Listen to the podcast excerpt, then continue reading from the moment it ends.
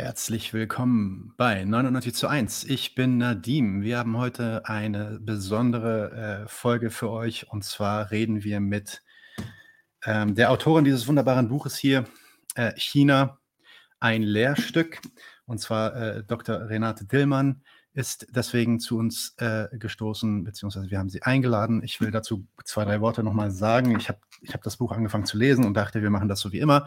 Das ist, dass die Leute, die hier so einigermaßen ähm, oft zuschauen, wissen ja, dass wir öfter mal so Bücher lesen und dann die Autoren einladen und mit denen über diese Bücher sprechen. Und dann wurde mir klar, als ich dieses Buch gelesen habe, dass das nicht in einer Folge machbar ist, nicht mal ansatzweise.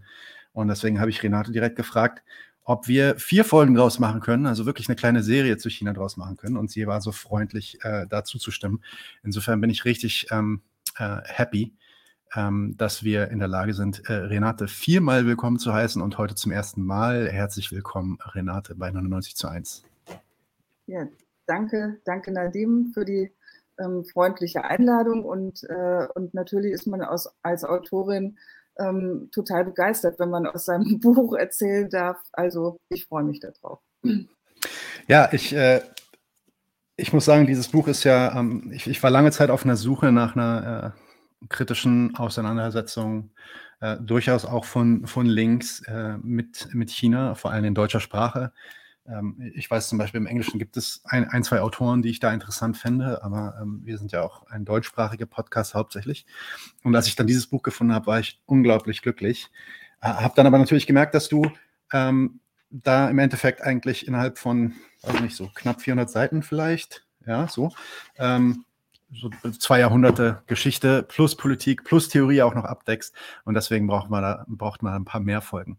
Was wir also jetzt machen werden, Leute, ist, wir gehen jetzt nicht durch das gesamte Buch durch. Es gibt so ein paar grundsätzliche Fragen am Anfang, um das Ganze einzuleiten. Und dann werden wir uns quasi dem ersten Teil dieser Serie widmen, wo wir über die Zeit ähm, tatsächlich einen historischen Abriss machen über die Zeit Chinas ähm, kurz vor, der, vor dem Beginn der Kolonialisierung Chinas bis zur Gründung der Volksrepublik Chinas, äh, um einfach mal zu verstehen, was eigentlich die Basis war für alle Entwicklungen, die danach kamen und ähm, genau, da wird äh, Renate versuchen, uns so ein bisschen durchzuleiten. Alle Leute, die im Chat sind, ihr könnt natürlich gerne auch Fragen stellen. Ich Habe auch schon mit Renate besprochen, dass wenn die passen, wir uns denen dann widmen. Wenn nicht, dann kann es sein, dass wir vielleicht dann nicht Zeit hatten oder das nicht so gut gepasst hat. Ähm, dann vielleicht das nächste Mal. Wir haben außerdem gerade besprochen, dass das Internet von Renate ein bisschen hakt gerade, aber soundmäßig sollte es alles in Ordnung sein. Das Bild hakt so ein bisschen, aber ab und zu ist sie dann auch wieder da. Insofern denke ich, sind wir da auch eher sorglos. Okay, Renate, wollen wir direkt loslegen? Jo. Gut, dann mache ich als allererstes mal eine Vorstellung deiner Person. Äh, Renate Dillmann hat Politikwissenschaft, Geschichte und Soziologie studiert in Mainz. Dort hat sie 1979 das erste Staatsexamen und 84 dann das zweite Staatsexamen in Dortmund abgelegt und äh, ist dann promoviert äh, 1989 an der Fernuniversität Hagen, dein, äh, deine Doktorarbeit war die Deduktion des Staates bei Thomas Hobbes, richtig? Jo. Ja, genau. Äh, außerdem war sie als Lehrerin tätig, wissenschaftliche Mitarbeiterin, freie Journalistin. Sie äh, war Lehrbeauftragte an der EVH in Bochum und ist auch Vertretungsprofessorin gewesen.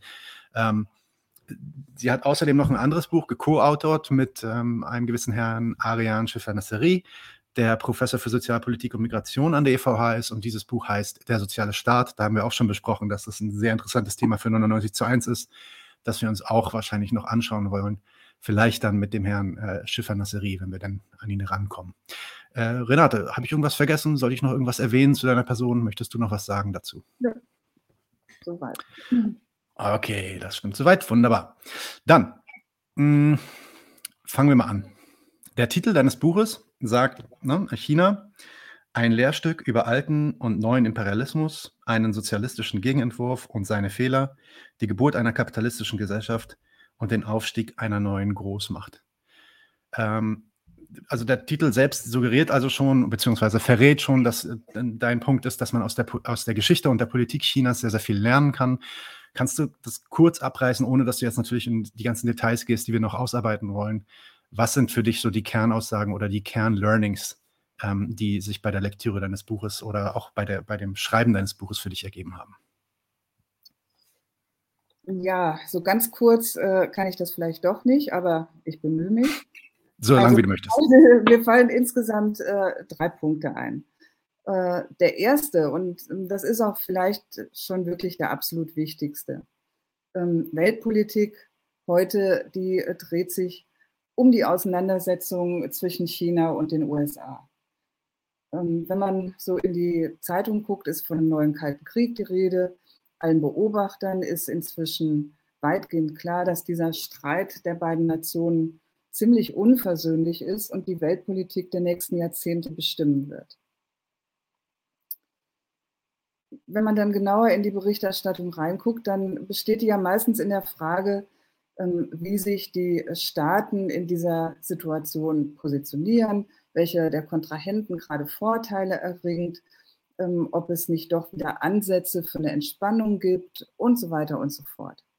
Die Frage, ähm, wo, warum das überhaupt so ist. Wieso geraten äh, Staaten immer wieder aneinander und im Augenblick eben diese beiden in einen solchen Gegensatz?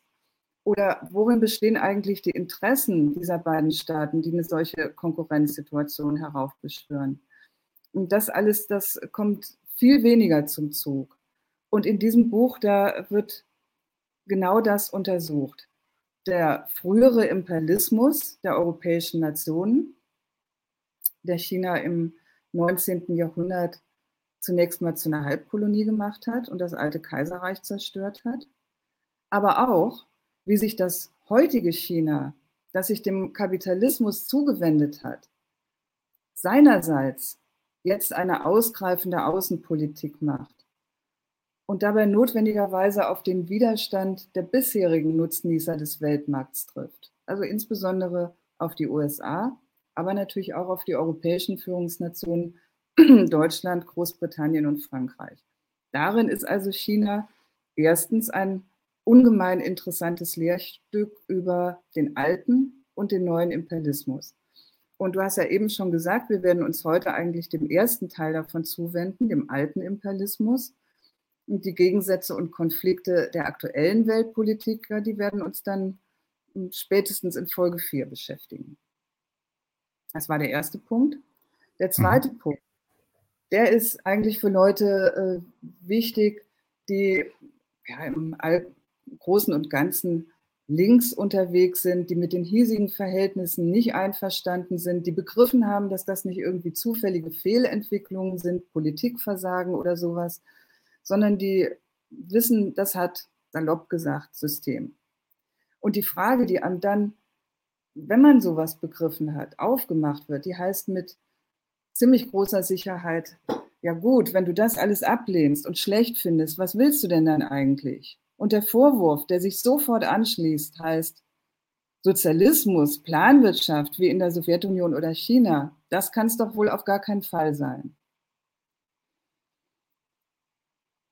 Und natürlich, die, diese Replik, die ist in den allermeisten Fällen nicht ganz ehrlich gemeint. Meistens geht es ja hm. nur darum, die Kritik als sowas wie weltfremd dastehen zu lassen. Und mhm. trotzdem finde ich das genau deswegen, weil man das immer zu hören kriegt, unbedingt nötig, dass man sich mal mit den bisherigen Versuchen der sozialistischen Staatsprojekte auseinandersetzt. Ja. Was wollten die Revolutionen in Russland und China? Was haben sie hingekriegt? Was hat das den Menschen in den Ländern gebracht und was nicht? Und warum auch haben die regierenden Parteien den Sozialismus dann letzten Endes verworfen? und haben sich wieder dem Kapitalismus zugewandt, den sie doch vorher abschaffen wollten. Also sich darüber Klarheit zu verschaffen, das ist das zweite Lehrstück in meinem Buch.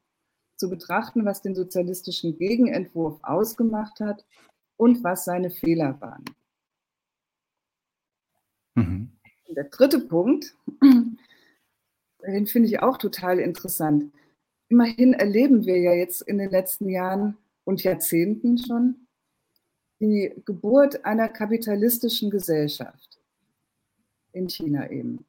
Und wir ja. sind dabei eigentlich Zeitzeugen bei einem Prozess, der bei uns schon so lange zurückliegt, dass uns seine Ergebnisse völlig selbstverständlich vorkommen. Ja, man könnte fast sagen, natürlich. Ja. Und vor allem und, bei uns auch viel, viel länger dauerte als, bei China, als in China jetzt, ne? in 20, 30 ja, Jahren passiert. Eben. Da. Ja, genau. Erst, äh, er liegt schon so lange zurück, 200 Jahre, er hat länger gedauert. Hm.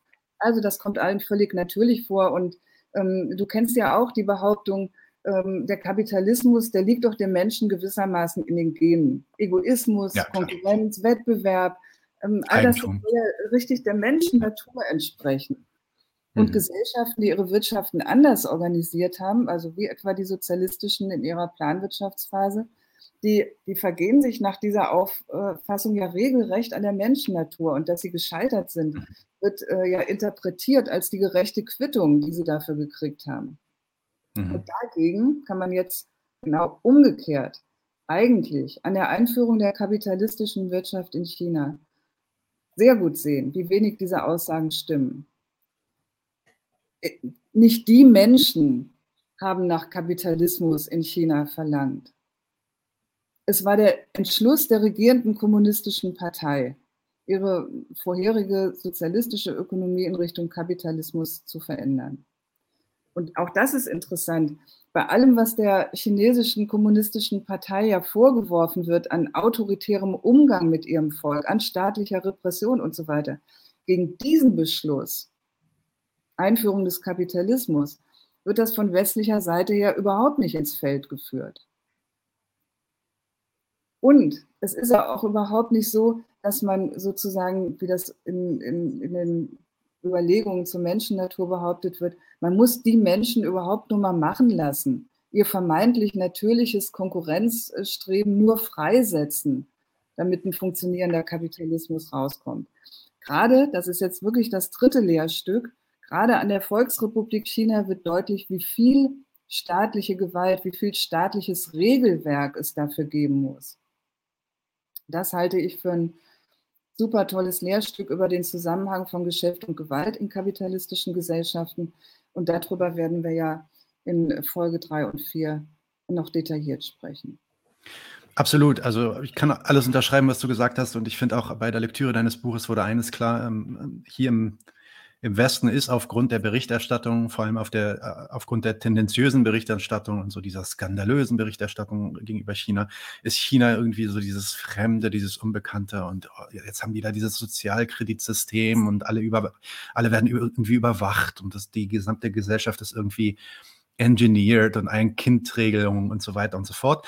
Ähm, äh, wirkte das immer wie sowas äh, ganz fernes. Und ich finde, was man, was man an deinem Buch merkt, ist, ähm, wie es natürlich aus einer ganz anderen Richtung kam und eine ganz andere Entwicklung auch grundsätzlich konkret historisch durchgegangen ist. Aber am Ende die Entwicklungen, die dabei am Ende dabei rauskommen, nämlich bei diesem Schwenk in Richtung Kapitalismus, eigentlich so, so verwandt sind und so be bekannt sind auch, dass äh, das fast schon unheimlich ist. ja, das war so äh, eine, eine der Sachen, die mir ähm, aufgestoßen ist, so vor allem ähm, bei deinem ersten Teil, genau. Ähm, dein, äh, eine letzte einführende Frage dazu und dann kommen wir ins Detail. Mhm. Was ich auf jeden Fall gemerkt habe, ist, dass du wirklich hier so, ich sag's mal in meiner Sprache, so tatsächlich in alle Richtungen schießt. Also du greifst ja sowohl die bürgerlich-westliche Berichterstattung ziemlich vehement an, richtigerweise auch, bezüglich deren Einstellung äh, gegenüber China, aber du kritisierst auch die Linke, wie die mit China umgeht und reißt Illusionen quasi auf allen Seiten ein. Ähm, was wäre so der, der, der Punkt, wo du sagen würdest, wie, vor allem wir als Linke, also wir jetzt als Linke, ähm, was sollten wir beachten, wenn wir uns zu China positionieren und in den Diskurs gehen? Was sind die Sachen, die wir in meinem Kopf behalten sollten? Ja, also ganz kurz würde ich das so zusammenfassen. Sachlichkeit und Unparteilichkeit, das wäre total dringend geboten. Also ähm, bei, den, bei vielen linken Autoren ähm, und auch bei den Lesern, wenn, wenn ich in Diskussionen komme und so weiter, da sehe ich irgendwie ein ziemlich stetes Bedürfnis, China entweder als so eine Art Hoffnungsträger zu beschreiben oder aber das Land in besonderer Art und Weise zu verdammen. Und ähm, beides halte ich eigentlich für unangebracht. Und zwar nicht, weil ich hier für, ein, für einen goldenen Mittelweg plädieren will oder für Auswogenheit oder sowas, sondern weil beide Vorstellungen schlicht an der Sache vorbeigehen. Im, äh, klar, in, in Beijing, da regiert immer noch eine Partei, die sich selbst kommunistisch nennt.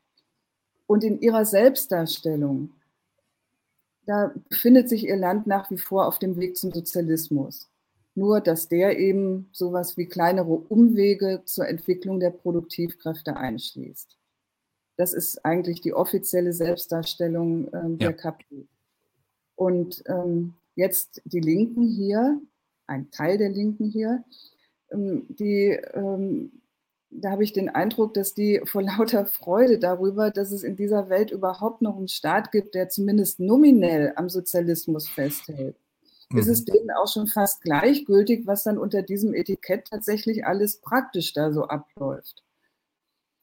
Und übrigens, wenn man dieser Selbstdarstellung glauben würde und es sich in den letzten Jahrzehnten wirklich darum gedreht hätte, China die Produktivkräfte zu verschaffen, die es für eine sozialistische Gesellschaft braucht, ja, dann, dann wäre doch spätestens heute festzustellen, das Ziel ist erreicht. China hat eben nach Jahrzehnten der Schinderei alle Produktivkräfte, die es dafür brauchen würde und könnte, wenn es denn darum gehen würde, wirklich daran gehen, jetzt ein Leben in Versorgung, in Sicherheit, in Genuss für seine Bürger auf die Tagesordnung zu setzen. Die chinesische Führung nennt aber ihr nächstes Ziel, weltweit führende Produktionsmacht zu werden. Bis 2049, das ist der 100. Geburtstag der Volksrepublik, soll es soweit sein. Und dieses Ziel, das ist schon was anderes. Das ist nämlich eine Konkurrenz zu anderen Staaten, und für den Erfolg in dieser Konkurrenz werden neue Opfer, Anstrengungen und so weiter auf Seiten des Volks eingefordert. Und diese Art von staatlicher Ideologie, die sollte man der chinesischen Regierung wirklich nicht durchgehen lassen. Genauso wenig wie die verlogenen Behauptungen unserer Politiker hier. Also das möchte ich erstmal gegen diese Art von Bewunderung für die Volksrepublik in ihrem angeblichen weiteren sozialistischen oder gar kommunistischen Weg einwenden. Ein mhm. wesentlicher Beleg dafür, ähm, dass es sich in China nach wie vor um Sozialismus handeln soll, ist übrigens in, in dieser Sichtweise, dass der chinesische Staat nach wie vor stark in die Wirtschaft eingreift. Das zeigt allerdings meines Erachtens nach nur rückwärts, dass diese Linken Sozialismus mit Staatsinterventionismus gleichsetzen. Und das ist im Prinzip eigentlich sogar ähnlich wie die FDP, nur dass die FDP eben ähm, kategorisch ablehnt, was diese Linken gut finden.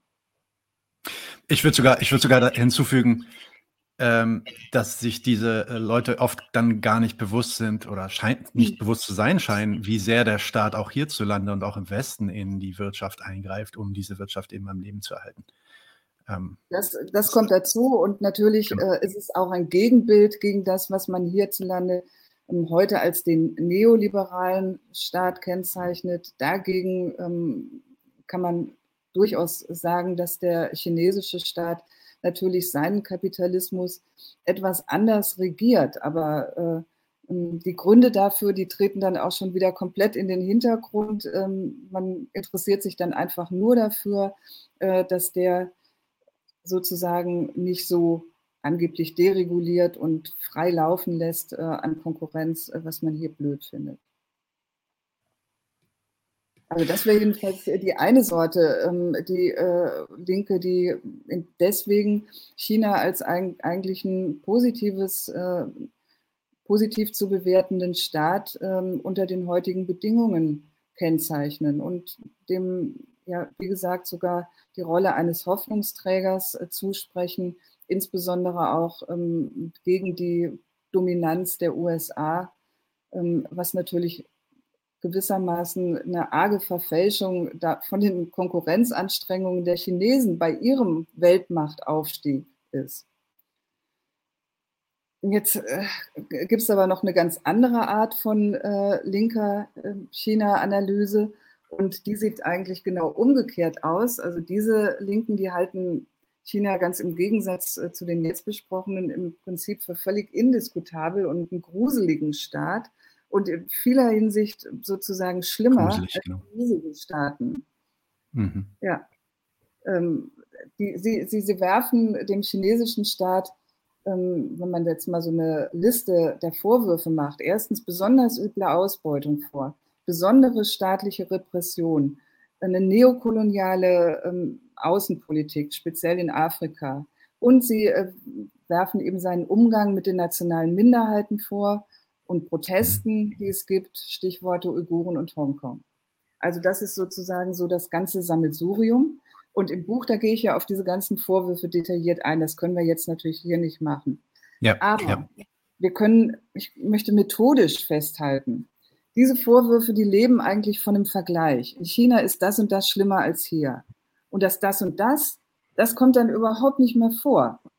Kapitalistische Wirtschaft, Ausbeutung, staatliche Herrschaft für sich, die sind überhaupt nicht mehr befassungswürdig, sondern eigentlich nur, dass das in China viel schlimmer ist als hier. Die eigentlich fällige Frage, die, die ist ja wirklich eigentlich auch fällig, wenn man schon so denkt. Warum ist denn das so? Die kommt aber seltsamerweise auch nicht auf. Also die Frage, man müsste ja jetzt weiter fragen, sind chinesische Unternehmer sozusagen von Natur aus habgieriger als unsere? Oder sind chinesische Politiker per se autoritärer, machtversessener als unsere? Und wenn man solche Fragen stellen würde, dann müsste einem eigentlich auffallen, dass es sich so vermutlich nicht verhalten kann. Zumal die chinesische Ausbeutung ja ganz dick von westlichen Unternehmen mitgetragen wird. Joint Ventures, Unternehmen, die übrigens von der chinesischen Regierung ähm, beispielsweise sowas wie vorgesehene arbeitsrechtliche Einschränkungen ablehnen und mhm. umgekehrt hier bei uns mit dem Verweis auf China Löhne und Arbeitszeiten zu ihren Gunsten und zum Schaden der Arbeitnehmer ummodeln. Also so mhm. kann es einfach nicht sein. Und meine Empfehlung daher, die heißt wirklich schlicht und ergreifend mal analysieren, was die Einführung des Kapitalismus in so ein sozialistisches Land eigentlich bedeutet. Ich mache eine Andeutung. Was die Einführung des Kapitalismus an sozialen Gegensätzen aufwirft, die staatliche Gewalt erforderlich machen. Und genauso müsste man analysieren, was der Einstieg eines solchen Landes in die ja längst fertige Weltmarktkonkurrenz eigentlich heißt. Und auch mhm. dazu eine Andeutung, die besondere Billigkeit von Lohnarbeitern ist ja das einzige Mittel in dieser Konkurrenz, wenn man als Land nicht über Öl und Gas oder ähnliches verfügt, äh, was man gut verkaufen kann. Und wenn man von diesen politökonomischen Bestimmungen aber nichts wissen will, ja, dann nimmt man ihre Folgen natürlich weniger wahr als üble Notwendigkeiten einer kapitalistischen Ökonomie und des Staats, der den Kapitalismus für sich erfolgreich machen will, dann sieht man das als besondere Perfidie Chinas. Dann kritisiert man nicht das System, sondern man hat ein regelrechtes, in diesem Fall linkes Feindbild. Mhm. Und diese, diese Art von linker China-Kritik, die ist meines Erachtens nach ziemlich empfänglich dafür, von so einer aggressiven deutschen Außenpolitik, die ja sehr, sehr gern im Namen der Menschenrechte operiert, eingefangen zu werden. Also ähm, an dieser Stelle tatsächlich äh, eine Warnung für das, was wir jetzt vor uns haben. Ein grüner Außenminister, das lässt meines Erachtens nach wirklich Schlimmes befürchten und äh, sowohl in Sachen Militanz gegenüber China wie aber auch ähm, in Sachen Zustimmung ausgerechnet aus der Linken. Ja. Ja, ja. Nein, definitiv. Ähm, äh, was ich schon für, für Gespräche mit Linken hatte über China, ähm, wo, wo dann so Erklärungsversuche geschoben wurden auf irgendeiner kulturellen Basis oder ähm, ja, also ich muss, muss, teilweise muss ich schon sagen, eigentlich, äh, auch wenn die sich dessen vielleicht nicht bewusst waren, aber teilweise wirklich mit so rassistischen Stereotypen dann einfach gearbeitet hat, als ob das irgendwie was China-immanentes wäre oder was Kulturelles wäre, was, was dieses Volk irgendwie mit sich trägt. Ähm, von ansonsten eigentlich recht stabilen antikapitalistischen Linken, ähm, das ist äh, schon, hat mir schon oft die Haare gesträubt. Deswegen umso besser, dass wir jetzt diese Folgen machen. Lass uns äh, direkt in das erste Thema einsteigen. Wir möchten mhm. reden über die Zeit vor dem Sozialismus in der Volksrepublik China. Ich gucke mal ganz kurz in den Chat und ich sehe, ihr habt auch schon einige Fragen gestellt. Leute, fast alle der Fragen, die ihr da gestellt hat, hattet, ähm, werden wir beantworten. Mit ziemlicher Sicherheit nicht heute, äh, weil das sind meistens dann Fragen gewesen, die sich entweder um das Heute kümmern oder es gab auch eine Frage zur Kulturrevolution. Dazu kommen mhm. wir aber auf jeden Fall auch in den nächsten Folgen. Insofern äh, bleibt bitte äh, dabei uns. Die Fragen werden alle notiert und wir versuchen die dann natürlich einzubauen. So, dein Buch beginnt um 1800 rum, also kurz vor 1800 als der westliche Imperialismus dann in China ankommt ähm, und du beschreibst, wie, äh, wie man sich das China quasi kurz bevor dieser Imperialismus kam, vorzustellen hat. Fangen wir doch einfach mal damit an und reden mal über die, die sogenannte Produktionsweise dort. Wie würdest du das China um 1800 ähm, beschreiben? Welche Produktionsweisen dominierten dort? Ähm, gab es dort sowas wie so eine Feudalherrschaft, wie man das hier in Europa hatte? Ähm, hat sich da der Kapitalismus auch schon herausgebildet, äh, so wie das in anderen Ländern waren, bevor, bevor der Kolonialismus kam? Und was ist diese von Marx ähm, sogenannte ostasiatische Produktionsweise? Ja, ähm, also äh, China, das Reich der Mitte, wie es sich selbst bezeichnet hat, das war jetzt um 1800, wo wir mit unserer historischen Betrachtung einsetzen, ähm, der damals größte Flächenstaat der Welt und äh, hat mit ungefähr 300 Millionen Menschen auch über das größte Staatsvolk verfügt. Im Wesentlichen ein Agrarland, allerdings ein Agrarland mit ein paar Besonderheiten es hatte äh, aufgrund der geografischen Bedingungen, war es in diesem Land nämlich nötig, die Überschwemmungen der großen Flüsse, die insbesondere dann vorkommen, wenn äh, Gletscherschmelze und Monsun zusammenkommen, zu regulieren. Und äh, andererseits Regenfeldbau, so wie das bei uns üblich ist. Es regnet und dann kann man ähm, die, werden die Äcker davon bewässert, ist in diesem Land fast nicht möglich. Land, was kultiviert werden soll, muss eigentlich fast durchgängig mit Kanälen künstlich bewässert werden.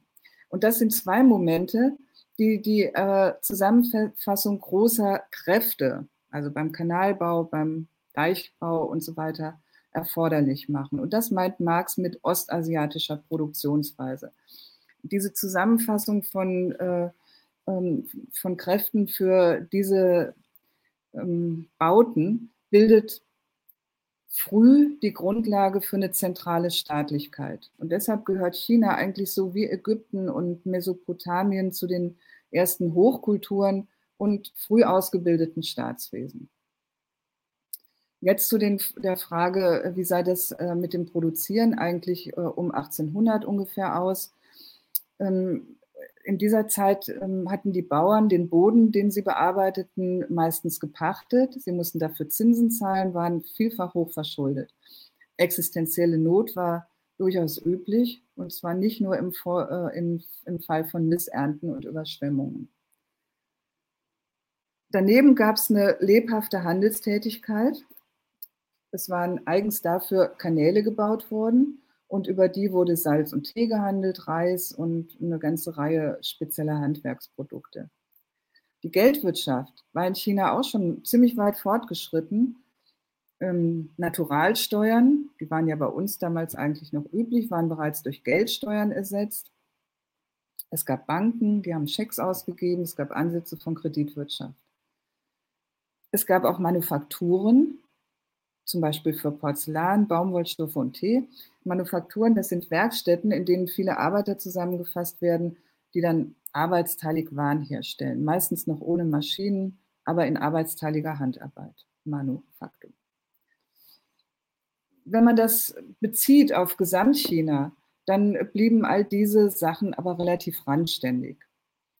Ähm, die kaiserliche Herrschaft und ihre Beamten, die haben eigentlich gar kein besonderes Interesse daran äh, gehabt, diese Wirtschaftstätigkeiten in besonderer Art und Weise zu fördern. Im Gegenteil, die wurden sogar extra stark besteuert.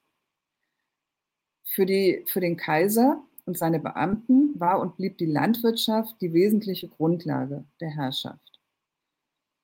Man kann also so ungefähr so sagen, die Ansätze von kapitalistischer Warenproduktion waren einerseits vorhanden, blieben aber gewissermaßen in den Kinderschuhen stecken. Die wurden nicht zum neuen herrschenden Prinzip fortentwickelt, wie in Europa. Ich will jetzt vielleicht äh, an dieser Stelle da nicht ähm, weiter drüber nachdenken. Zu den Gründen mhm. könnte man natürlich auch noch was sagen. Dann will ich aber mal auf das Buch verweisen. Ja, man, na klar. Wir können hier nicht alles äh, ähm, äh, besprechen und es ist vielleicht ein bisschen langwierig, das jetzt noch auszuführen. Vielleicht reicht es ja, ja an dieser Stelle. Ja, ja also quasi die Idee, dass ähm, es die, diese Art von ja, Warenproduktion und, und ähm, äh, Produktion zum Tausch quasi schon gab, die nicht das dominierende, ähm, äh, die dominierende Produktionsweise wurde, weil es auch unter den gegebenen Umständen und der gegebenen Stabilität in diesem Land eigentlich auch nicht den, den materiellen Zwang gab, in diese Richtung ähm, sich zu entwickeln. Ähm, und das ist auch eine der Sachen, die, die so bemerkenswert ist, ähm, ist ja, dass das, also erstmal, dass das Kaiserreich überhaupt in der Lage ist, gewissermaßen über eine zentrale Organisation ein riesiges Land mit äh, den komplexesten ähm, äh, Eigenschaften, ländlichen Eigenschaften ähm, äh, überhaupt zu managen und dann auch in der Lage ist, dieses Staatssystem über so viele Jahrhunderte und ja eigentlich schon Jahrtausende irgendwie quasi ja, quasi unverändert aufrechtzuerhalten. Also es gibt dann ja sogar so Momente, wo dann irgendwie die Mongolen kommen und die das gesamte Land erobern und die sich dann einfach flupp in diesen, in diesen Staat ähm, ein, einbürgern äh, quasi oder ähm, ein, eingliedern und der Staat trotzdem weiter existiert, aber nun halt eben unter äh, mongolischer Herrschaft. Äh, wie, haben, wie hat China das hinbekommen, beziehungsweise was waren die Umstände, die dazu geführt haben, dass China diese bemerkenswerte Stabilität herstellen konnte und aufrechterhalten konnte über so lange Zeit? Ja, also ähm, das beruht eben auf dem, was ich eben schon erwähnt habe, äh, frühe zentrale Staatlichkeit. Ähm, die chinesische Herrschaft, die hat den äh, Bau von Dämmen und Bewässerungskanälen organisiert, die hat Vorratsspeicher für Hungerperioden angelegt und sowas und so weiter. Und wie du schon gesagt hast, um das in so einem großen Flächenstaat hinzukriegen, ähm, da war was nötig. Das war ein ziemlich ausgeklügeltes Verwaltungssystem. Es gab Beamte, die sogenannten Mandarine, die waren dafür zuständig, überall im Land die Steuern einzuziehen und diese ihnen gestellten Staatsaufgaben zu erledigen. Sie haben da selber ähm, materiell von profitiert, wenn die von ihnen verwalteten Regionen prosperiert haben. Um jetzt umgekehrt, also das war ihnen zugestanden, aber um umgekehrt zu verhindern, dass sie sich zu richtigen regionalen Konkurrenten des Kaisers entwickelt haben, da waren ihre Ämter nicht erblich. Großer Unterschied zum Feudalsystem äh, in Europa. Sondern die Ämter wurden ständig neu besetzt mit Kräften, die jetzt immer von der Zentralgewalt in einem langen Prüfungsverfahren ausgesucht wurden. Prüfungsstoff, das war dabei neben den chinesischen Schriftzeichen, äh, ungemein viele, und der Kunst der Kalligraphie, dem Schönschreiben, war das die konfuzianische Ethik, die ja den Respekt vor dem Althergebrachten, den Vorfahren, dem Kaiser als dem Sohn des Himmels und so weiter gepredigt hat. Also wenn man das zusammenfasst, lässt sich festhalten, die ähm, zentralstaatliche Durchdringung des gesamten Reichs, das Besetzungsverfahren für die staatlichen Ämter, was verhindert hat, dass sich sowas wie ähm, kleine Gegengewalten gebildet haben, und die konfuzianische Ideologie, die haben diese Herrschaft insgesamt so stabil gemacht. Und du hast das auch schon erwähnt, ähm, das Reich der Mitte, das ist einige wenige Male von außen erobert worden, zum Beispiel durch Genghis Khan im 13. Jahrhundert und dann durch die Manchu im 17. Jahrhundert, beides mal von Norden her. Aber diese ja aus der Perspektive einer Beherrschung des Landes sinnvollen Strukturen, die haben eigentlich dafür gesorgt, dass die Eroberer, egal was für, für Art Völker sie bis dahin gewesen sind, wie sie bis dahin geherrscht haben, dass diese Eroberer den Nutzen dieser Strukturen ziemlich schnell begriffen und sie deswegen auch für sich übernommen haben. Mhm. Insofern kann man sagen, die Erobert, äh, Eroberer haben sich selbst assimiliert und sie wurden quasi um ihre Macht im eroberten China behaupten zu können, selber chinesisch. Mhm. Ja, das ist eigentlich ein äh, interessanter und ja, bemerkenswerter Effekt und äh, tatsächlich hat er eben auch für die eben Jahrhunderte, ja Jahrtausende lange Stabilität dieses Reichs gesorgt. Nee, fantastisches Beispiel dafür auch, also wenn man das mal in dieser ähm, äh, äh, Basis- und Überbaumetapher denkt, also dass, dass es dann die ökonomische Basis gab, die dort mehr oder weniger äh, funktionierte und über Jahrhunderte sich bewiesen hatte und auch eine ideologische, einen ideologischen Überbau gab und ein Staatssystem gab und, und Schulen und so weiter und den Konfuzianismus. Ähm, und, und dass eigentlich jede Macht, die dann irgendwie daherkam und sagte, okay, wir übernehmen hier jetzt, ähm, sich da geschlagen geben musste und sagen, sagen musste, alles klar, das ist quasi alternativlos, das machen wir so weiter. Ähm, das ist schon äh, ziemlich beeindruckend. Ja. Ähm, ja. Ich habe gemerkt, ich habe gerade eine Frage übersprungen, ähm, weil das ist, glaube ich, auch ein wichtiger Punkt äh, zum Kaiserreich, weil wir im Westen hier natürlich auch das Kaiserreich immer äh, als, als ein Imperium charakterisieren. Ähm, welches, welches natürlich auch irgendwie ähnlich wie in unseren heutigen Imperien, die wir kennen, darauf bedacht ist, irgendwie zu expandieren und sich zu erweitern, seinen Herrschaftsraum zu ähm, äh, vergrößern. War, war, das wirklich der Fall? Würdest du äh, das Kaiserreich Chinas als Imperium charakterisieren oder ähm, muss man da komplexer werden in der Analyse? Ja, wie gesagt, es war erstmal der, äh, ähm, der größte Flächenstaat seiner Zeit. Also es hatte äh, ordentlich expandiert und sich erweitert. Ne? Jetzt in der Zeit, von der wir jetzt sprechen, 1800, ähm, da kann man nicht mehr sagen, dass dieses Reich jetzt äh, auf Expansion und Erweiterung aus war. Es war aus seiner Sicht bereits arrondiert, wie der Preußenkönig sagen würde. Es war sich gewissermaßen selbst genug. Ähm, ein schönes Beispiel dafür ist ähm, eigentlich das 15. Jahrhundert, ähm, an dessen Beginn, das war also einige Jahrzehnte vor Kolumbus, ähm, da hatte der chinesische Kaiser äh, mal ähm, Expeditionen in alle Weltmeere geschickt. Und die waren ziemlich gut ausgerüstet, technologisch, vom Schiffsbau, der Navigation und alles, was die an Kenntnissen hatten, den äh, späteren Eroberern aus ähm, Europa weit voraus. Und diese chinesischen Flotten, die haben sämtliche Kontinente erreicht und haben da auch teilweise Ansiedlungen gegründet. Das kann man heute noch gut nachweisen. Und dann hat der chinesische Kaiser dieses Programm wieder eingestellt. Warum? Ja, so ganz klar ist es nicht, aber man kann auf jeden Fall festhalten, dass es vom Standpunkt seiner Herrschaft und ihrer wirtschaftlichen Grundlage eben diesem ähm, dafür sorgen, dass es eine äh, funktionierende Landwirtschaft gibt, von deren Besteuerung die Herrschaft leben kann. Von dieser Grundlage her gab es offensichtlich kein zwingendes Argument, weitere Weltteile zu erobern oder auszubeuten. Das ist ja ein ungeheurer Unterschied zu den europäischen Staaten, ähm, zu denen wir ja gleich kommen. Absolut, Vielleicht, weil, ja, Entschuldige.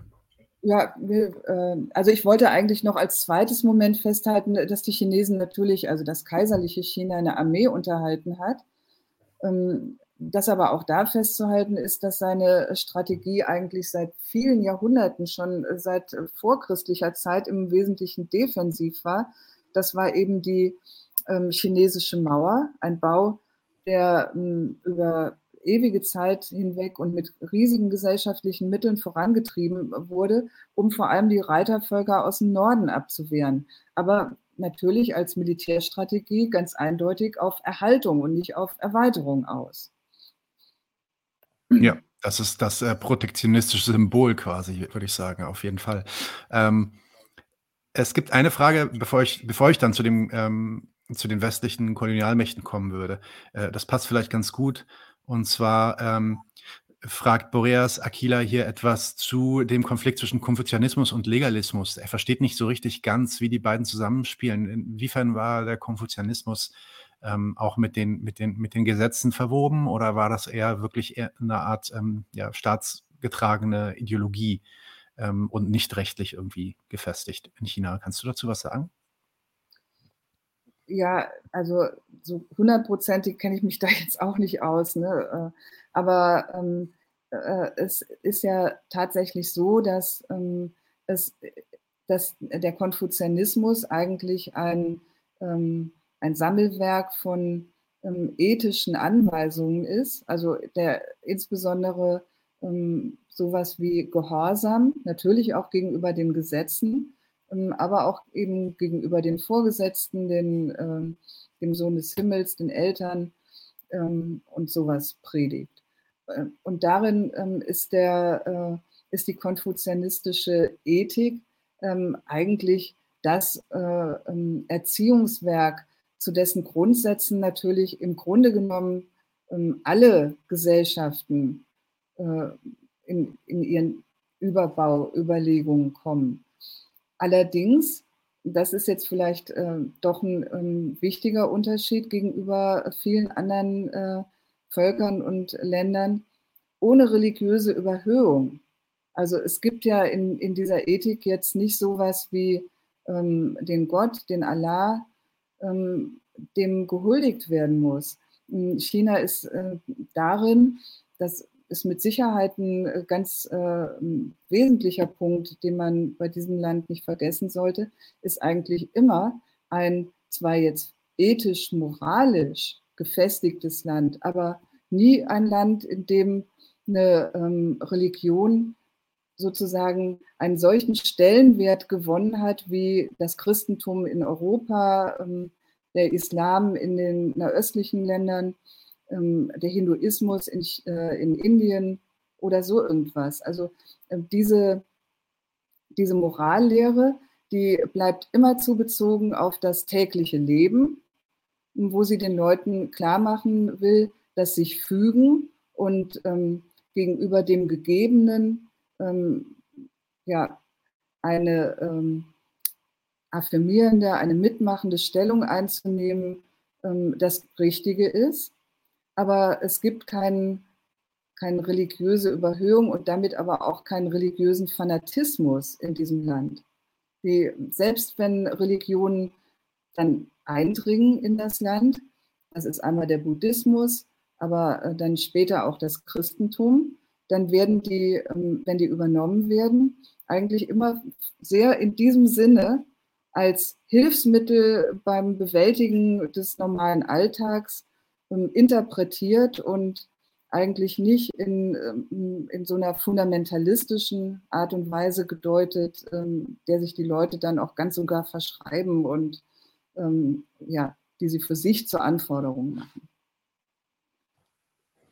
Exzellent, vielen Dank äh, für diese spontane Antwort noch. Und dann kommen wir jetzt mal zu der Ankunft der westlichen Imperialisten, der Kolonialmächte im Reich der Mitte. Das erste, was sie machen natürlich, das ist der Grund, warum die da hinkommen, die öffnen auf, äh, die, die, die setzen auf die Öffnung der Absatzmärkte im Reich der Mitte oder in China. Und du beschreibst dann, was in Folge dieses, dieser Ankunft passiert, als, ich zitiere jetzt, ein regelrechtes Lehrstück über die imperialistische Erschließung der Welt und den Zusammenhang von privaten Geschäften und staatlicher Gewalt. Kannst du uns durch diesen Prozess äh, dieser Erschließung kurz führen und erklären, warum dies, warum dies in China oder im Reich der Mitte gerade äh, so exemplarisch war? Ja, also dazu müssen wir uns natürlich zunächst mal äh, kurz den europäischen Gesellschaften selbst zuwenden, in denen ja ähm, eben ein historischer Übergang stattgefunden hat. Ähm, in denen ist ja aus vormals feudalen Gesellschaften, das heißt Gesellschaften, die auf dem Prinzip der Grundherrschaft beruhten, Bodenherrschaft, äh, Landwirtschaft, wurden jetzt ihrerseits kapitalistische Gesellschaften. Hm, was heißt das in aller Kürze? Ähm, also es wurden Waren produziert für den Verkauf und das Erzielen von Gewinn. Damit war der neue Zweck, der sich in diesen Gesellschaften immer mehr durchgesetzt hat und der auch dann allmählich so den Regierungen immer mehr eingeleuchtet hat, weil er natürlich auch ihnen ganz neue Mittel für ihre Machtausübung verschafft hat, in Form von Steuern, in Form von ähm, auch von Kredit, auf den sie zugreifen konnten bei ihren Kriegen und so weiter. Das war die Periode des Merkantilismus, geförderter Warenverkauf und damit Gewinnerzielung. Das ist jetzt natürlich total verkürzt und äh, pauschal ausgedrückt. Das wäre ja auch wirklich ein ganz eigenes Thema, darüber hm, genauer zu reden. Absolut, ja. Halten wir das so, so erstmal fest. Die Vermehrung von Geld, das Profitmachen, das war der neue Zweck in den äh, zumindest einigen europäischen Ländern, vor allem England, den Niederlanden, Frankreich. Und dieser Zweck, die Vermehrung von Geld, der ist seiner Natur nach erstens grenzenlos und zweitens maßlos. Er endet nicht an den Staatsgrenzen. Warum sollte er da auch enden? Sondern er drängt logisch darüber hinaus. und er ist quantitativ auch nie zufriedenzustellen, weil eben mehr Geld zu erwirtschaften ein ganz abstraktes Maß von Reichtum ist. So, und dieses Geschäftsinteresse der europäischen Unternehmen, das drängt jetzt also in die ganze Welt. Das will überall kaufen und zu Hause verkaufen. Und es will umgekehrt verkaufen, was zu Hause produziert worden ist. Und nicht nur die Unternehmen, die dafür sogar eigene Gesellschaften gegründet haben, zum Beispiel die Ostindische Handelskompanie, die wollen das. Auch die Staaten wollen das, weil sie dadurch an Reichtum und Macht gewinnen. Und sie unterstützen die Interessen ihrer in die Welt drängenden Geschäftsleute deshalb ziemlich tatkräftig. Das war jetzt das Allgemeine. Jetzt mal der Fall China, wo man das exemplarisch studieren kann. Der chinesische Kaiser, der hat Geschäftsbeziehungen mit den westlichen Barbaren anfangs schlicht und ergreifend abgelehnt. Er hat den englischen Diplomaten, die bei ihm vorbeigekommen sind, einfach einen ganz tollen Satz gesagt, mein Reich hat alles im Überfluss und braucht nichts einzuführen. Mein Reich hat alles im Überfluss und braucht nichts einzuführen. Was für ein Standpunkt. Das war ebenso selbstbewusst wie selbstzufrieden formuliert. Dieser Kaiser hat allerdings überhaupt gar keine Ahnung davon gehabt, mit äh, was für einem harten Interesse er es dann zu tun gekriegt hat. England hm. hat auf der Öffnung des Landes bestanden, auf der Aufnahme von Handelsbeziehungen und hatte die da permanent damit äh, belämmert. Und irgendwann hat der chinesische Kaiser dem äh, mehr oder weniger widerwillig zugestimmt und für ein paar begrenzte Produkte den Handel zugelassen. Und damit beginnt das ganze Drama, während chinesischer Tee in England wirklich ganz schnell zum Absatzschlager wird, haben sich die englischen Waren, das waren vorwiegend Textilprodukte, in China total schlecht verkauft. Vermutlich, weil sie für die da, dort vorhandene Zahlungsfähigkeit äh, der Leute schlicht zu teuer waren. Was heißt das? Es resultiert eine negative englische Handelsbilanz daraus, aus diesen Geschäften. Es findet fortwährender Abfluss von Silber aus England nach China statt. Und das war natürlich überhaupt nicht der Zweck der ganzen Operation. Das sollte nicht sein. Also verfällt die Ostindische Kompanie auf ein Gegenmittel zur Kompensation, den Opiumhandel. Sie lässt Opium in Indien einbauen, anbauen, das war ja damals schon englische Kolonie, und schmuggelt es nach China, wo Opium bis dahin verboten ist. Und das ist ein super toller Erfolg für ihre Handelsbilanz. Allein zwischen 1829 und 1840 ähm, sind 45 Millionen Silberdollar aus China nach England geflossen. Also für diese Seite wunderbar. Der kleine Kollateralschaden besteht darin, es gibt jetzt 6 Millionen Opiumsüchtige in China. Es gibt Korruption, es gibt einen zunehmenden Verfall der chinesischen Verwaltung, ähm, weil ähm, allein damit dieser Opiumschmuggel äh, funktioniert, eine Menge Leute bestochen werden müssen und das mit Opiumsucht auch bei denen einhergeht. So, jetzt gibt es natürlich Versuche des chinesischen Staats dagegen vorzugehen. Hm, es gibt ein sehr interessantes Buch von Rudolf Brunngraber. Ähm, das ist ein alter Sozialdemokrat gewesen. Das heißt Opiumkrieg. Und dieses Buch, das schildert die Geschichte eines des chinesischen Beamten, der diesen Opiumhandel per Verbot stoppen wollte. Es gab auch Aufstände der chinesischen Bevölkerung gegen diese barbarischen Ausländer.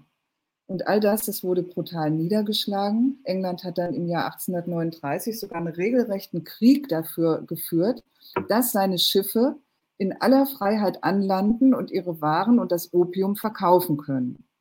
So, und am Ende musste der chinesische Kaiser, das muss man jetzt überlegen, das war bis dahin für sein Volk der Sohn des Himmels, der musste eingestehen, dass er gegen die Kanonenbootpolitik der europäischen Mächte hilflos ist, dass er das alles zugestehen muss, äh, was die von ihm verlangen.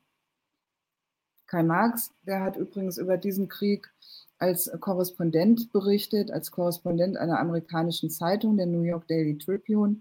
Und seine Berichte darüber, die sind wirklich sehr lesenswert. Mhm. Wenn man das kurz zusammenfasst, ich mache noch eine kurze Zusammenfassung. Ähm, die, die ausgreifenden kapitalistischen Geschäftsinteressen, die rufen nach staatlichem Begleitschutz. Ähm, Flotte Armee und Diplomatie, die erzwingen die Öffnung von Gesellschaften für kapitalistisches Geschäft, die das überhaupt nicht wollen.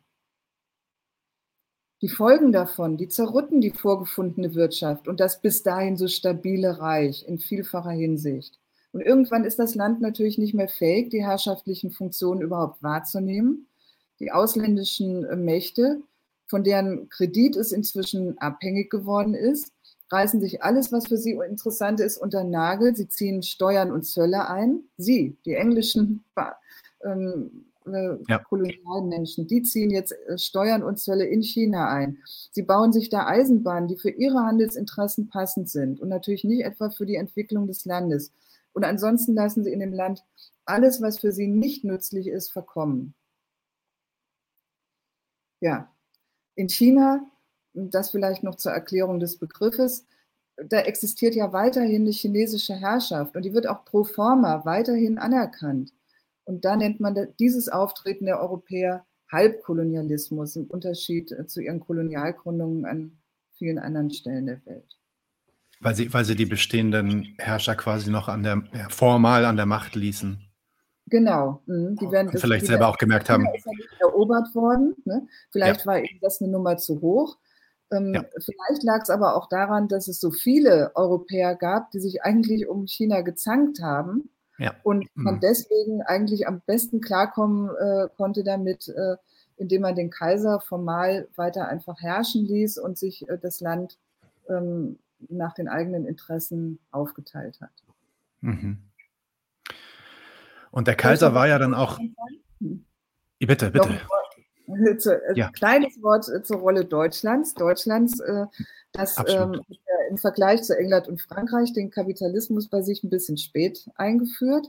Und es hat deswegen auch ähm, erst nach seiner Reichsgründung ähm, 1871 angefangen, ähm, sich seinen Platz an der Sonne äh, zu erobern, sprich nach Kolonien Ausschau zu halten, ähm, in einer Zeit, in der die Welt aber dann schon dummerweise weitgehend aufgeteilt war. In China hat es sich deswegen eigentlich nur noch äh, eine Hafenstadt aneignen können, Qingdao heißt die.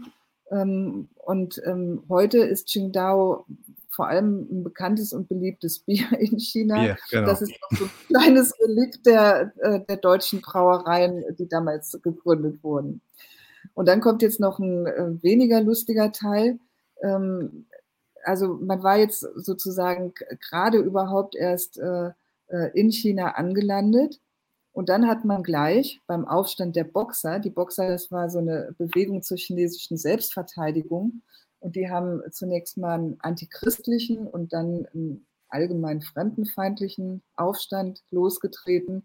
Und da haben aber dann die deutschen Truppen ähm, gleich die Führung der alliierten Kräfte übernommen und ähm, haben ähm, da eine Niederschlagung organisiert mit wirklich ungemein brutalen Gemetzeln. Unter anderem wurde dabei auch der Sommerpalast des chinesischen Kaisers niedergebrannt, äh, der damals als der schönste Garten der Welt galt. So viel mal zur deutschen Tätigkeit in China. Ja, das, wir hatten am letzten Donnerstag ein Gespräch mit Jürgen Zimmerer über den Völkermord an den Herero und Nama und da wurde auf jeden Fall klar, dass wenn Deutschland eine Sache kann, dann ist es das. Auf jeden Fall. Ähm, der Kaiser war bis 1911 an der Macht, wurde dann geputscht und da kommt's dann, äh, kommt dann quasi eigentlich schon, schon davor, kommt die sogenannte Kuomintang ähm, äh, auf den Plan. Ähm, du hast ja schon ein bisschen erklärt, in welcher Situation China sich dann befand. Ähm, es gab zahlreiche Krisen, Handelskriege, tatsächliche Kriege, Auseinandersetzungen, Aufstände, die niedergeschlagen werden mussten. Und ähm, in 1911 wird der Kaiser geputscht, 1912 kommt die Kuomintang an die Macht und äh, nennt sich quasi die Na Nationale Volkspartei Chinas. Äh, und die bleibt ja tatsächlich auch bis zur Gründung der Volksrepublik bis 1949 an der Macht. Was hat es mit dieser Bewegung slash Partei auf sich? Was war ihre Ideologie, meinst du? Ähm, äh, wie können wir die verstehen? Also woher kommt die? Was ist der Kontext? Und was waren ihre Ziele eigentlich? Ja, also nach dem, was wir jetzt alles schon besprochen haben, kann man sich ja vorstellen, dass China ähm, am Ende des 19. Jahrhunderts äh, insgesamt in völlig desolaten Zustand war. die alten sozusagen fürsorglichen Funktionen der chinesischen Herrschaft, die haben nicht mehr funktioniert. Es gab ähm, jede Menge Rebellen, es gab Räuber, es gab Aufstände in ganz großer Zahl. Militärische Auseinandersetzungen ähm, des Landes ähm, in dieser Zeit sind reihenweise verloren gegangen gegen England, gegen Russland, gegen Japan und immer mehr wurden die Zumutungen äh, dieser Ausländer gegen das Land. Und in dieser Situation, da haben vor allem aus den militärischen Niederlagen des Kaisers, haben verschiedene chinesische Kräfte sozusagen gelernt, den Schluss gezogen, dass man irgendwie eine ganz andere Art von Wirtschaft und Staat braucht, um ähm, als Land wieder erfolgreich bestehen zu können und vor allem diese verhassten Ausländer irgendwie loszuwerden.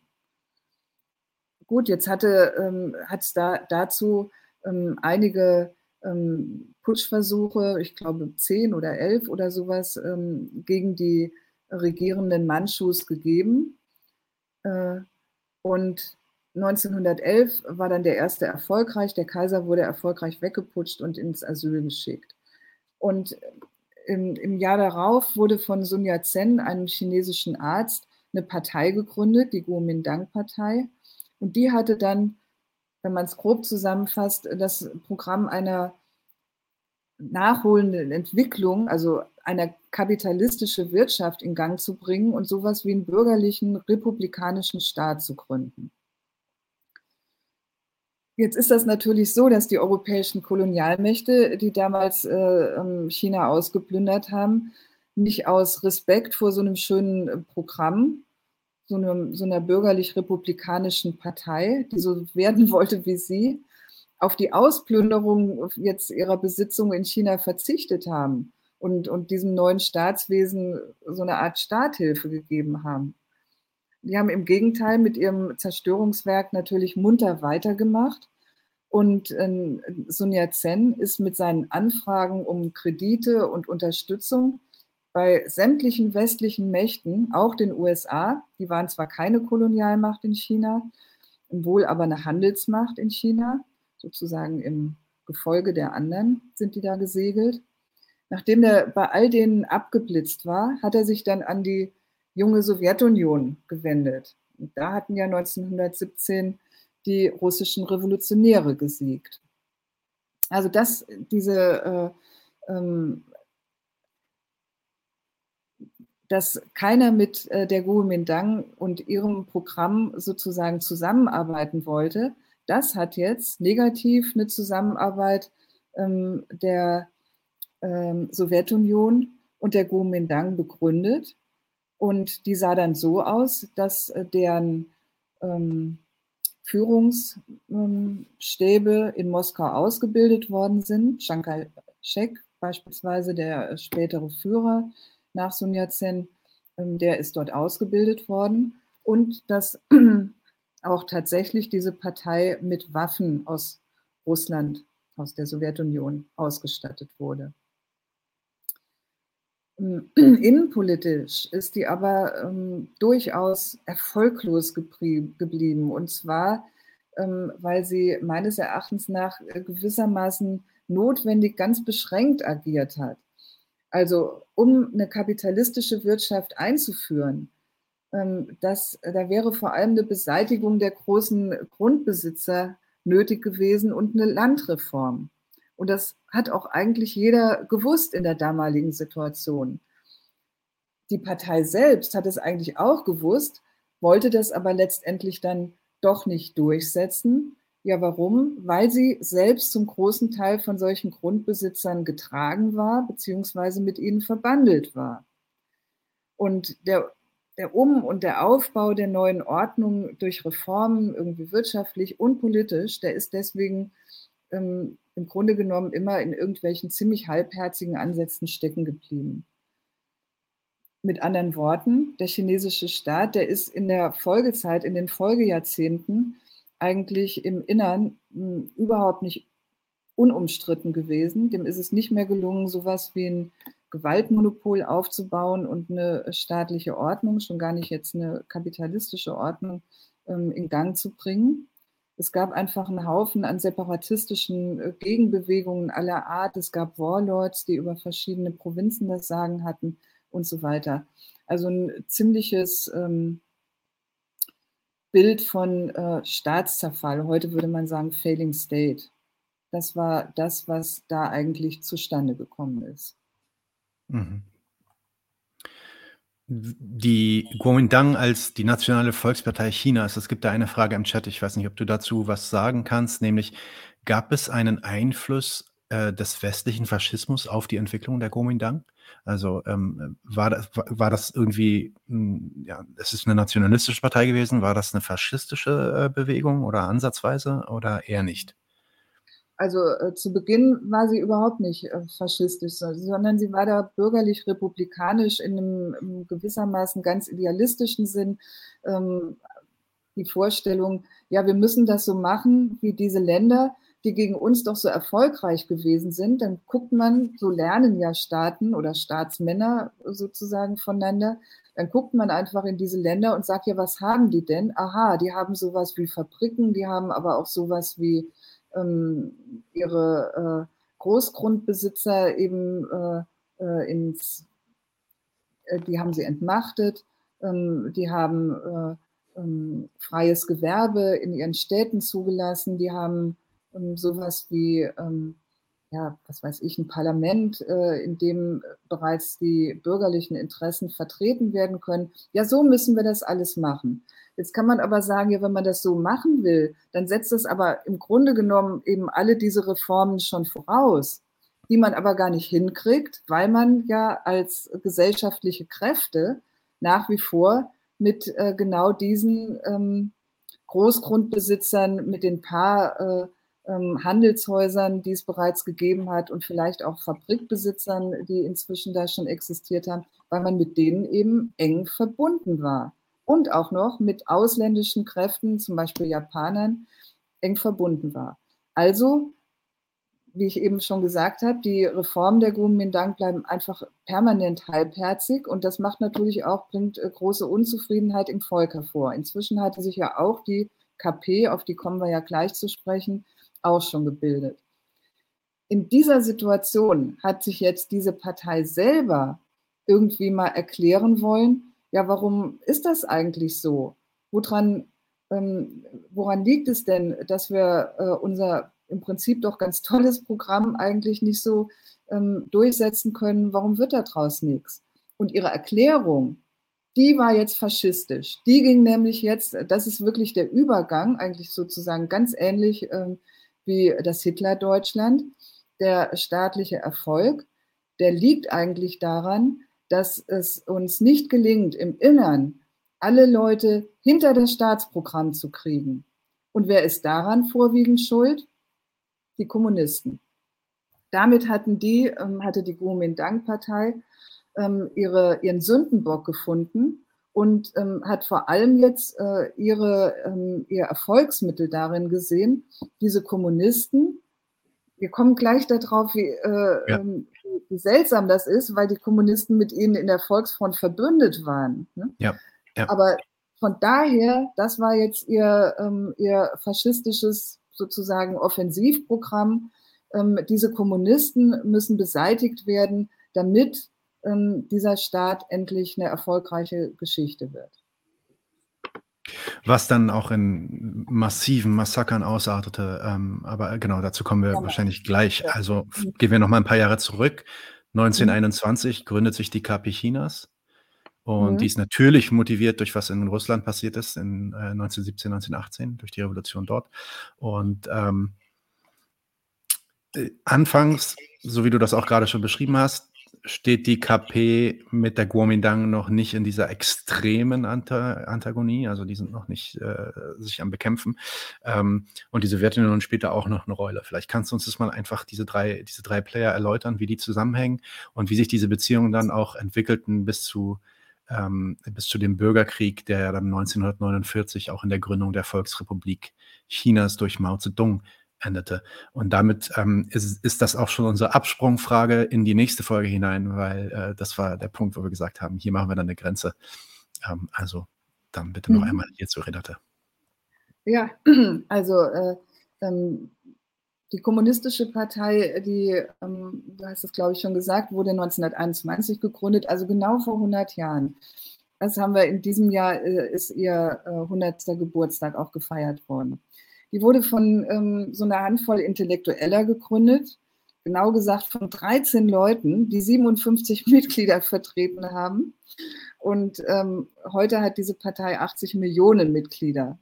Also vielleicht sollte man als linke Kleingruppe die Hoffnung nie aufgeben. Sehr gut, alles klar. Muss man vielleicht jetzt mal kurz beiseite lassen, was Ihr Programm heute ist, aber ähm, na, na so. Äh, ja, nach dem äh, Ersten Weltkrieg, also warum kam es überhaupt zur Gründung dieser Partei? Ähm, da hatten die Chinesen äh, im Ersten Weltkrieg auf Seiten der Entente gekämpft, also Seiten Englands und Frankreichs. Die hatten 140.000 äh, Leute dahin geschickt, die Schützengräben gegraben haben, für die Franzosen vor allem. Ähm, danach waren in China extrem viele Leute stinksauer darüber, dass die Kolonialmächte ihren Besitz in China nach dem Krieg und nach dieser Hilfe, nach dieser Unterstützung durch das Land nicht aufgegeben haben. Außer Deutschland. Das wurde vom Versailler Vertrag dazu gezwungen und dessen Besitz wurde dann aber an Japan übertragen. Also es gab einen, Haufen ähm, auch patriotischer Gegenwehr und die äh, Gründung der KP kam aus diesen Strömungen raus, ähm, die sich dann eben mit der ersten sozialistischen Revolution in, in der Sowjetunion ermuntert gesehen haben, sowas da auch in China zu machen. Jetzt kann man aber festhalten, dass die Sowjets in Moskau trotz ihrer allgemeinen Sympathie, die sie für äh, diese KP-Gründung natürlich hatten, ähm, gar nicht so unbedingt begeistert waren. Warum? Also die, die Sowjets standen auf dem Standpunkt, dass für ihr eigenes Überleben nach den Bürgerkriegen und nach den Interventionen der Jahre zuvor ähm, das Allerwichtigste für sie eine ruhige Ostgrenze die Ostgrenze zu China ist ja ewig lang, ich glaube 1700 Kilometer oder sowas, dass sie auf eine ruhige Ostgrenze angewiesen sind. Und deshalb wurde jetzt dieser neu gegründeten KP von der Comintern mitgeteilt, dass in China eigentlich jetzt keine sozialistische Position ansteht, sondern erstmal eine bürgerliche.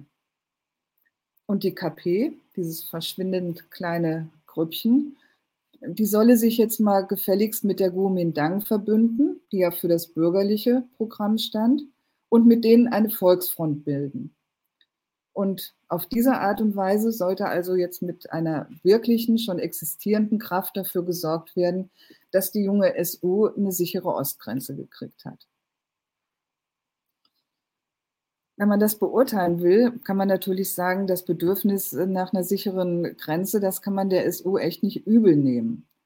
Es ist allerdings schon ein bisschen was anderes, äh, daraus erstens sowas wie ein Gesetz zu machen, das äh, eine angeblich historisch materialistisch korrekte Reihenfolge von Gesellschaftsetappen formuliert und vor allem die Kommunisten zu ziemlich seltsamen Partnerschaften zu animieren denn jetzt ist tatsächlich das äh, passiert, was ähm, Nadim eben schon angedeutet hat. Die Kommunisten ähm, sind eingetreten in die Kuomintang-Partei, haben sich für die Volksfront stark gemacht, sind dann auch ihrerseits ähm, relativ rasch gewachsen. Und genau das hat den Führer der, dieser Kuomintang-Partei 1927 dazu veranlasst, ähm, diese Kommunisten, die ihm da in seinem schönen Volksfrontbündnis die Oberhand äh, zu gewinnen schienen, eliminieren zu lassen. 40.000 von 60.000 Leuten wurden wirklich umgebracht. Und jetzt der Hammer, nicht mal das hat die sowjetische Führung eigentlich umdenken und ihren Fehler bedauern lassen was kann man daran lernen? Das Bedürfnis nach Sicherheit äh, ihrer Grenzen, das war auf alle Fälle gegenüber der eigentlich ständig beschworenen internationalistischen Solidarität und sowas einfach das wesentlich stärkere Moment. Und das haben jetzt nach der chinesischen KP, die war da eigentlich der erste Fall dafür, haben das noch einige Kommunisten auf der Welt zu spüren bekommen.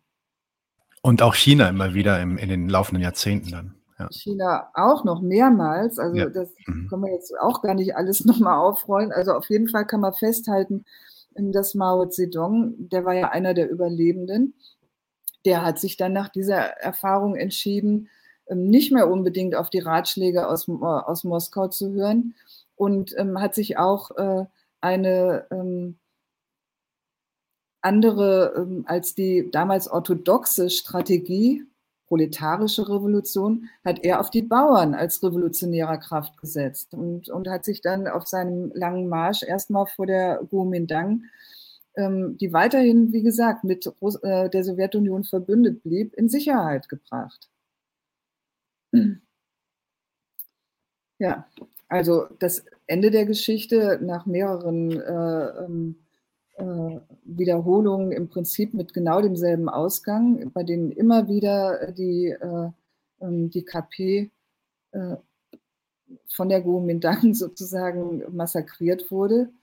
Äh, am Ende ähm, konnte Mao, weil er einfach größere Teile der chinesischen Bauern für sich gewinnen konnte und größere Teile der chinesischen Patrioten, ähm, weil die Kommunisten sozusagen viel entschiedener gegen Japan die damalige Besatzungsmacht, äh, gekämpft haben als die Kuomintang. Weil er das hingekriegt hat, wurde er am Ende dann tatsächlich von Stalin irgendwann mit Waffen versorgt, die die Rote Armee den Japanern abgenommen hatte. Und dann kam es zum Showdown, zum äh, finalen Bürgerkrieg zwischen äh, Chiang Kai-shek und äh, den Mao-Truppen. Und obwohl die Truppen äh, von Chiang Kai-shek durch die USA ähm, die China natürlich für sich gewinnen wollten, wesentlich besser ausgerüstet waren und äh, zahlenmäßig, glaube ich, dreifach überlegen waren, ähm, hat sich der gute Mao dann letztendlich durchsetzen können. Wie gesagt, weil er eben Bauern und chinesische Patrioten für sich gewonnen hatte. Und Chiang Kai-shek ist dann übrigens nach Taiwan übergesiedelt mit der chinesischen Staatskasse im, ähm, dabei. Und das, das ist übrigens äh, auch nochmal interessant. Das bildet den Ausgangspunkt der heutigen Spannungen zwischen äh, China und Taiwan. Und ähm, wer dazu was lesen will, den kann ich auf einen Artikel bei Telepolis hinweisen, den ich da vor kurzem zugeschrieben habe. Ja, was ich interessant finde, ähm, ich habe, als ich äh, jünger war, habe ich ziemlich viele Kung-Fu-Filme aus Hongkong geschaut. Äh, vor allem so, ja, ist ein bisschen lustiger, äh, lustiger Punkt jetzt, aber vor allem so aus den 70er und 80er Jahren. Ähm, und in den unterschiedlichen Settings mit den unterschiedlichen Schauspielern, unterschiedlichsten Schauspielern gab es in diesem Hongkong-Kino sehr, sehr oft diese Figur des Sun Yat-sen als, als der Held.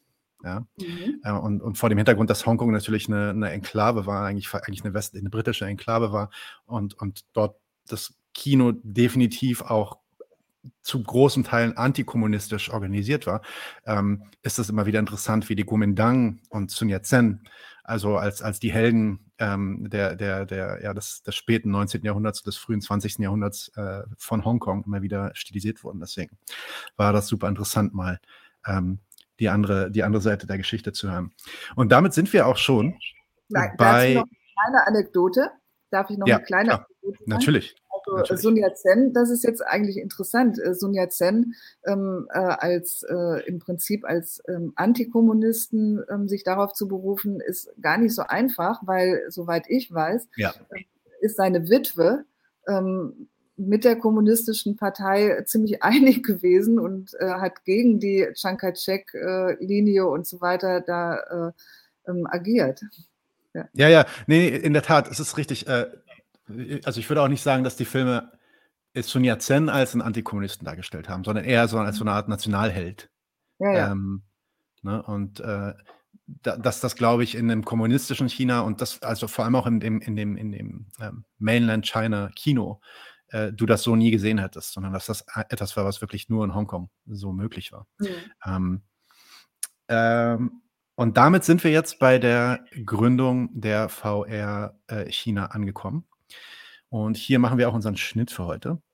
ich weiß, ihr seid alle total heiß wahrscheinlich im, äh, in den Kommentaren äh, mehr zu hören, aber wir glauben wirklich, dass es Sinn macht, das ein bisschen aufzuteilen. In der nächsten Folge reden wir genau nochmal über die kommunistische Partei und gehen da auch ein bisschen in ja, die theoretische Basis dieser Partei.